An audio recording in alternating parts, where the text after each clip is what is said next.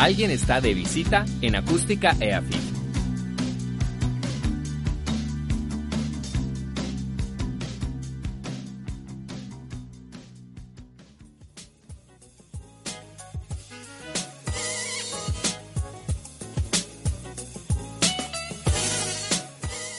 Saludos a todos nuestros oyentes. Les damos la bienvenida a De Visita. Soy Albeiro Pizarro y en esta emisión me encuentro con Daniela Quiñones. Dani, ¿cómo vas? Albeiro, yo me encuentro muy bien y sobre todo muy entusiasmada por la charla que tendremos hoy. Claro, yo estoy de verdad muy emocionado. Y es que hoy hablaremos de algo muy importante y es la reactivación económica que ha venido teniendo la ciudad de Medellín gracias al avance de la vacunación y la reducción significativa de casos por COVID-19. Sin duda es una muy buena noticia. El año 2020 dejó graves dificultades en la sociedad y entre quienes resultaron más afectados están los empresarios y emprendedores que tuvieron que cerrar sus puertas cuando la pandemia nos obligó a todos a entrar en confinamiento. Ante estos, muchos empresarios tuvieron que optar por estrategias o ayudas estatales para solventar la crisis. Otros simplemente tuvieron que cerrar para siempre. Sin embargo, ahora el panorama parece mejorar por lo que me estabas contando, pues progresivamente estamos regresando a la normalidad, gracias al control de la pandemia que ha estado teniendo la ciudad. Así es, Daniela. Incluso los eventos culturales que tanto nos caracterizan, como los conciertos, están regresando. Un claro ejemplo es la reciente Feria, de las Flores, que tuvo sus restricciones, pero sin embargo se vivió. Pues bien, Hoy tenemos como invitado a uno de estos empresarios que ha vivido directamente las consecuencias que trajo la pandemia para muchas empresas. Conversaremos sobre los retos que supuso sacar adelante varias empresas y lo que esto ha implicado, como el sostenimiento de sus ventas, de los empleados y la producción. Sí, se trata de Sebastián Sierra, es un empresario que arrancó sus emprendimientos desde que tenía 18 años. Hoy tiene una empresa de grooming y medicina preventiva de servicios caninos, al igual que una heladería de yogur. Buenas tardes, Sebastián. Bienvenido a este espacio. ¿Cómo te encuentras? Hola, Daniela. Hola, Ibeiro. Muy bien, gracias. Agradecido por la invitación. Cuéntanos un poco sobre ti, tus empresas, qué es Petwash, qué es Top Eyes. Bueno, Petwash es una empresa que nace eh, cuando me gradué de la universidad en el 2020.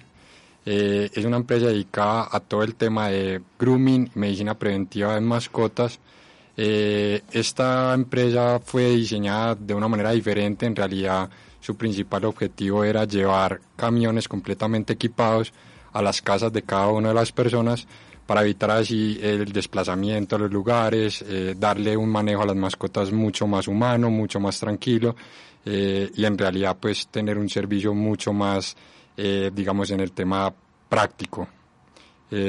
Top Ice es una heladería de yogur eh, la monté hace siete años, está ubicada en el centro comercial Florida Parque eh, y pues básicamente es una heladería en un concepto para estratos 3, 2, 1. Interesante, Sebastián.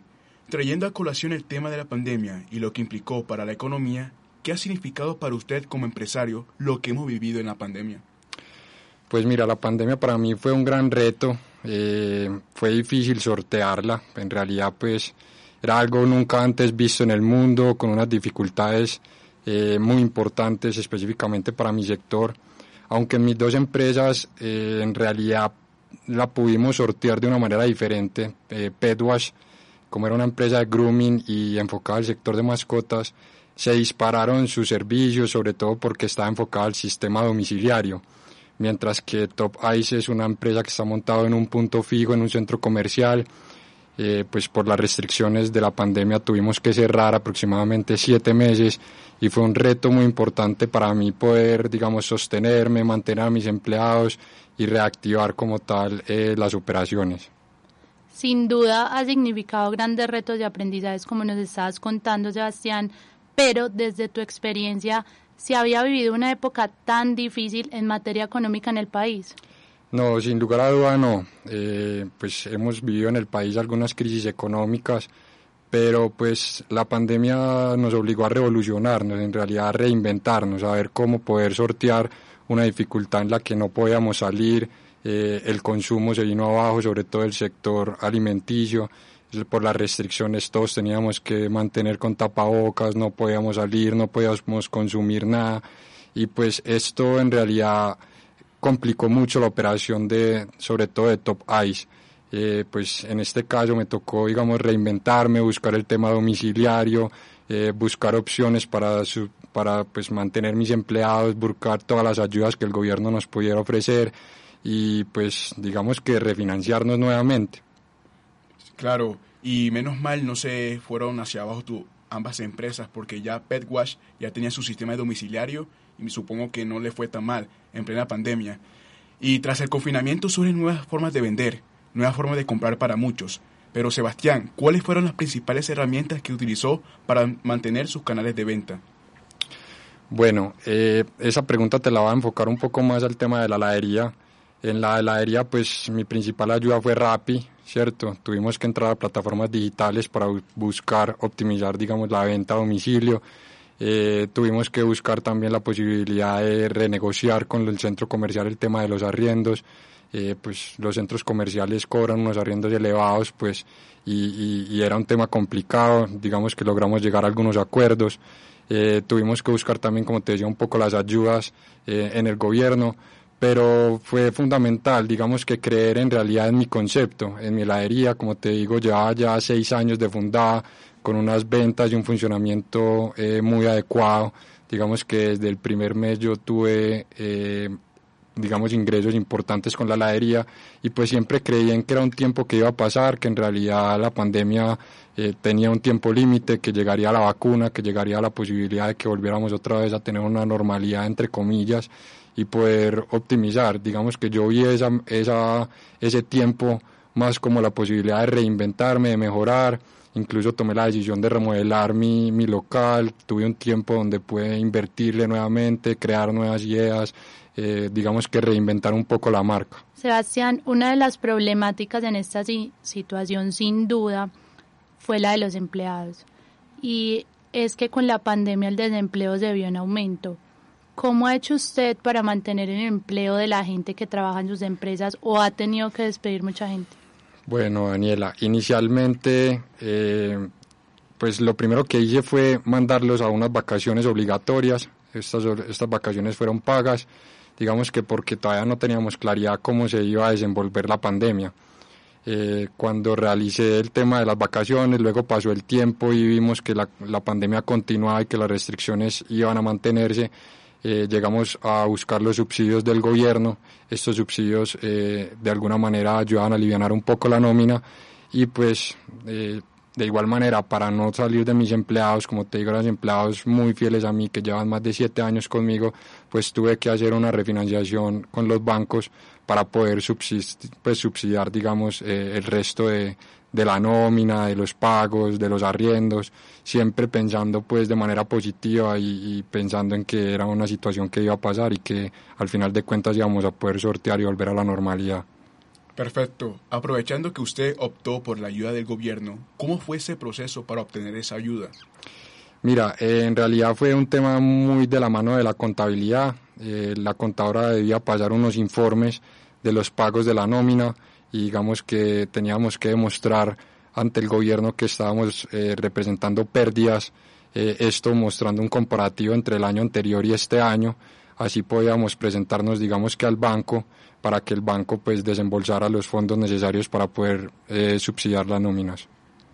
De su parte se puede decir Sebastián que ha recibido ayudas del gobierno, o sea, ¿cómo se ha comportado el gobierno con ustedes los empresarios en esta crisis? Mira, Daniela, inicialmente eh, hubo ciertas ayudas, digamos que el gobierno siempre estuvo presto a habilitar los canales que se tuvieran que dar para poder mantener el empleo, pero digamos que al principio una problemática era que el gobierno habilitaba los caminos a los bancos, pero los bancos se demoraron mucho tiempo en poder empezar a desembolsar este dinero. Una vez podías hacer el trámite contable, como les decía, poder justificar que este año estabas demostrando pérdidas eh, significativas eh, comparándote con el año anterior, ya los bancos podían empezar a desembolsar estos dineros. Pero fue un tiempo, digamos que, que más o menos unos dos meses. En ese tiempo inicial, como te dije, mi primera medida fue mandar a mis empleados a vacaciones, unas vacaciones obligatorias en las cuales, eh, pues digamos que pensamos que esto iba a pasar pronto ya después viendo que la pandemia continuaba, que no iba a ser posible otra vez volver a entrar en operaciones fácilmente, ya tomamos, eh, digamos, las medidas de los subsidios y pienso que sí, que el gobierno en realidad sí ayudó bastante. Fue, fue, fue una forma de sostener el empleo en realidad. Si no hubiera habido ayudas de parte del gobierno, pues estoy seguro que el desempleo se hubiera disparado. Entonces dices que sí, el gobierno lo ha hecho bien y actualmente el avance que se ha hecho en cuanto al control de la pandemia, quiero que me cuentes qué acciones estás tomando tú como empresario para la reactivación económica de tus empresas.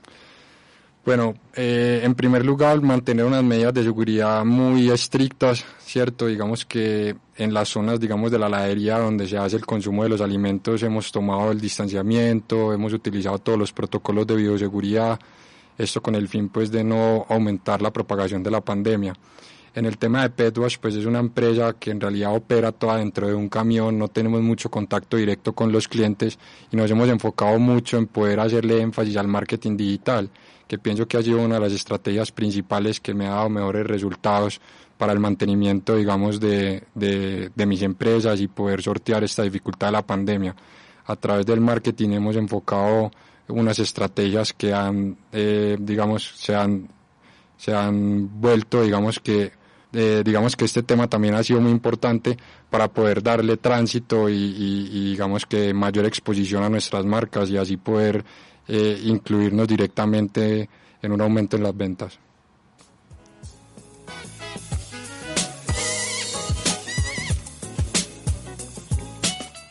Gracias por seguir en sintonía. Les recordamos que estamos con Sebastián, dueño de Pet Wash y Top Eyes. Bueno, siguiendo con el tema, eh, Sebastián, hay miles de empresarios medianos, grandes, pequeños que quedaron en quiebra en plena pandemia.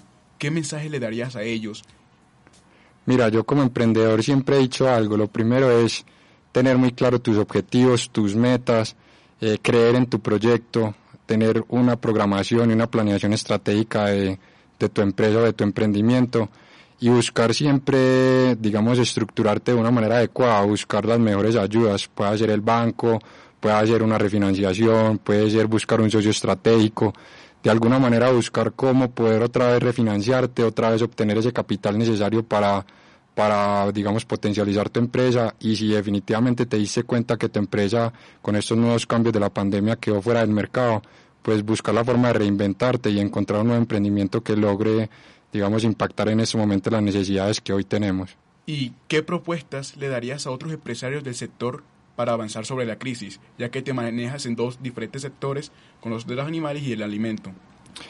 Mira, en realidad en el tema del alimento eh, pienso que lo más importante es poder llegar a tener un buen producto, un producto que en realidad sea ganador, que sea diferenciado, que, que, tenga algo diferente para ofrecer, acompañarlo de un buen diseño de marca, eh, apoyarlo de un buen, es una buena estrategia de marketing digital que hoy en día para mí es fundamental en cualquier tipo de emprendimiento y pues digamos creer mucho en lo que haces y trabajar continuamente, esmerarte, nunca dejarte caer, o sea, si, si viene una dificultad, aprender de ella y superarla. En el tema de las mascotas, pues es un sector que la pandemia la potenció, digamos que el sector de mascotas creció un 86% en el año de la pandemia y esto es muy importante. Eh, le diría a las personas que quieren emprender hoy en el sector de las mascotas que sin lugar a duda es el mejor momento, que como te digo se planifiquen, se estructuren, eh, se hagan una, una proyección financiera importante para saber los costos y lo que va a representar poder montar ese emprendimiento y llevarlo a un punto de éxito, punto de equilibrio pero que definitivamente crean en su proyecto y hagan todo lo que necesitan para llevarlo a cabo. Bueno, y sobre todo es tener presente lo que nos habla Sebastián para todos nuestros oyentes que están escuchando esta charla y es que no pierdan la fe. Siempre hay un momento de crisis, pero sobre eso se aprende y se puede sacar lo mejor como lo vemos con este empresario Sebastián Sierra. Y bueno, queridos oyentes, este fue nuestro programa de hoy dedicado a lo, a lo que significó la pandemia para los empresarios y cómo son distintas estrategias, además de la reactivación económica que se ha estado dando en la ciudad, pudieron afrontar esta crisis y encontrar en ella importantes aprendizajes. A nuestro invitado Sebastián Sierra, de verdad que muchas gracias por acompañarnos hoy y esta tarde con tus reflexiones que nos aportan mucho y le deseo que siga cosechando grandes éxitos en sus empresas. Muchas gracias a ustedes por la invitación. Eh, en realidad es un espacio importante que tomo no solamente para poder compartir mi, mis emprendimientos, sino para alentar a todas estas personas y estos jóvenes que están emprendiendo, que quieren montar una empresa y decirles de verdad que, que crean mucho en los proyectos que tienen, que se enfoquen en sacarlos adelante, que no les dé miedo eh, tirarse al charco, como lo decimos los antioqueños, que en realidad tomen la decisión de, de creer en lo que tienen y ponerlo en práctica. Y les agradezco a todos nuestros oyentes por estar en sintonía en, en este programa de hoy. Hasta la próxima. Este programa fue realizado por Valeria Jaramillo, Sara Londoño, Ana Sofía Posada, María José Ramírez. Hoy estuve conversando con Alberto Pizarro. Mi nombre es Daniela Quiñones. Contamos con toda la coordinación de Alejandro González para nuestro programa de visitas. A la próxima.